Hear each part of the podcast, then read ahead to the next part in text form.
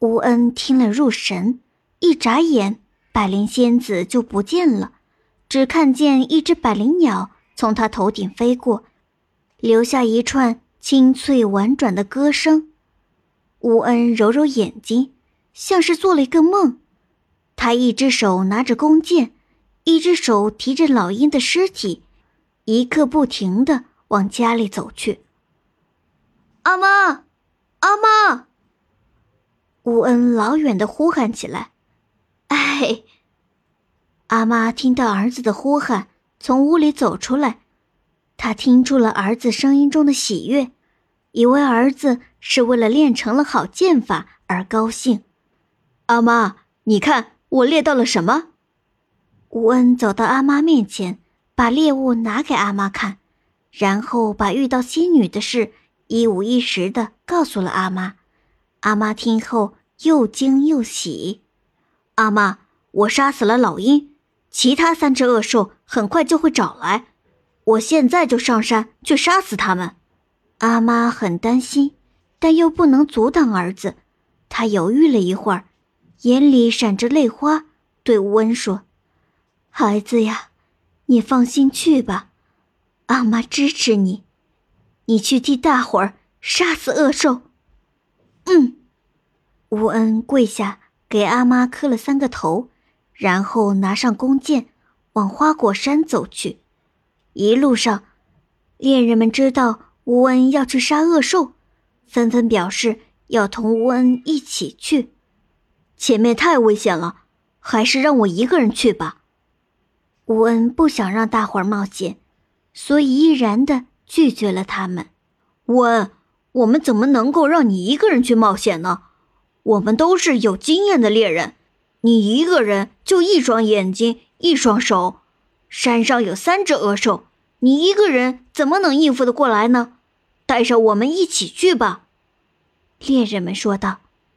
“既然大家如此坚持，那就来三个人和我一起上山吧。”乌恩挑选了三个身强体壮。经验丰富的猎人，然后出发了。其余的猎人并不放心，他们聚集到花果山下，随时准备上山帮忙。乌恩和三位猎人走进山林，林子里弥漫着腐臭，地上散落着牛羊的白骨。乌恩和其他几位猎人手持弓箭，腰挂利刃，警惕着寻觅着恶兽的踪迹。他们找了半天，都没有看到恶兽的影子。吴恩大喝一声，声音在山林里传响。不一会儿，一阵风刮过，一只猛虎出现在他们面前。说时迟，那时快，吴恩果断拉弓，一箭射中了猛虎的右眼。猛虎咆哮一声，仿佛整座山都震动了。猛虎纵身一跃。朝乌恩扑来，乌恩镇静地拉弓射出第二支箭，正好命中猛虎的另一只眼睛。猛虎疼痛难忍，在地上打滚。另外三个猎人趁机拔刀杀死了猛虎。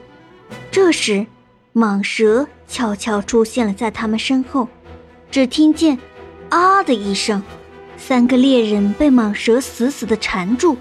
蟒蛇吐出鲜红的舌头，在猎人眼前晃动，猎人们吓得不停地惊叫。乌恩快速跳到蟒蛇侧面，搭箭拉弓，一箭命中蟒蛇的头颅。蟒蛇挣扎了片刻，倒地死了。被蟒蛇缠住的猎人落到地上，其中一位已经死了。突然，一只豹子。从树上一跃而下，乌恩猝不及防地被豹子按倒在地。豹子张开血盆大口，露出锋利的牙齿，朝乌恩的脖子咬去。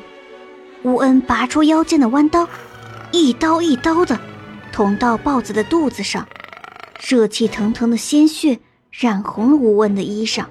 豹子趴在乌恩身上，但他再也没有力气战斗了。乌恩用尽全身的力气把豹子的尸体推开，颤颤巍巍地站起来。过了一会儿，山下的猎人赶来了，他们刚才听到乌恩那声大喝以后，火速前来支援。等他们找到乌恩时，三只恶兽已经被杀死了。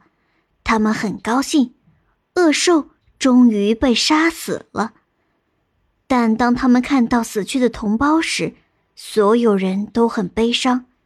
他们围着那位死去的猎人，把他抬下山。等一下，还有呼吸，他还有呼吸！一位猎人激动地说。另一位猎人也把耳朵贴到他胸前，仔细听。果然如此，原来那位猎人刚才只是昏迷过去了，并没有死。大伙儿抱成一团，高兴极了。大伙儿抬着三只恶兽的尸体下山。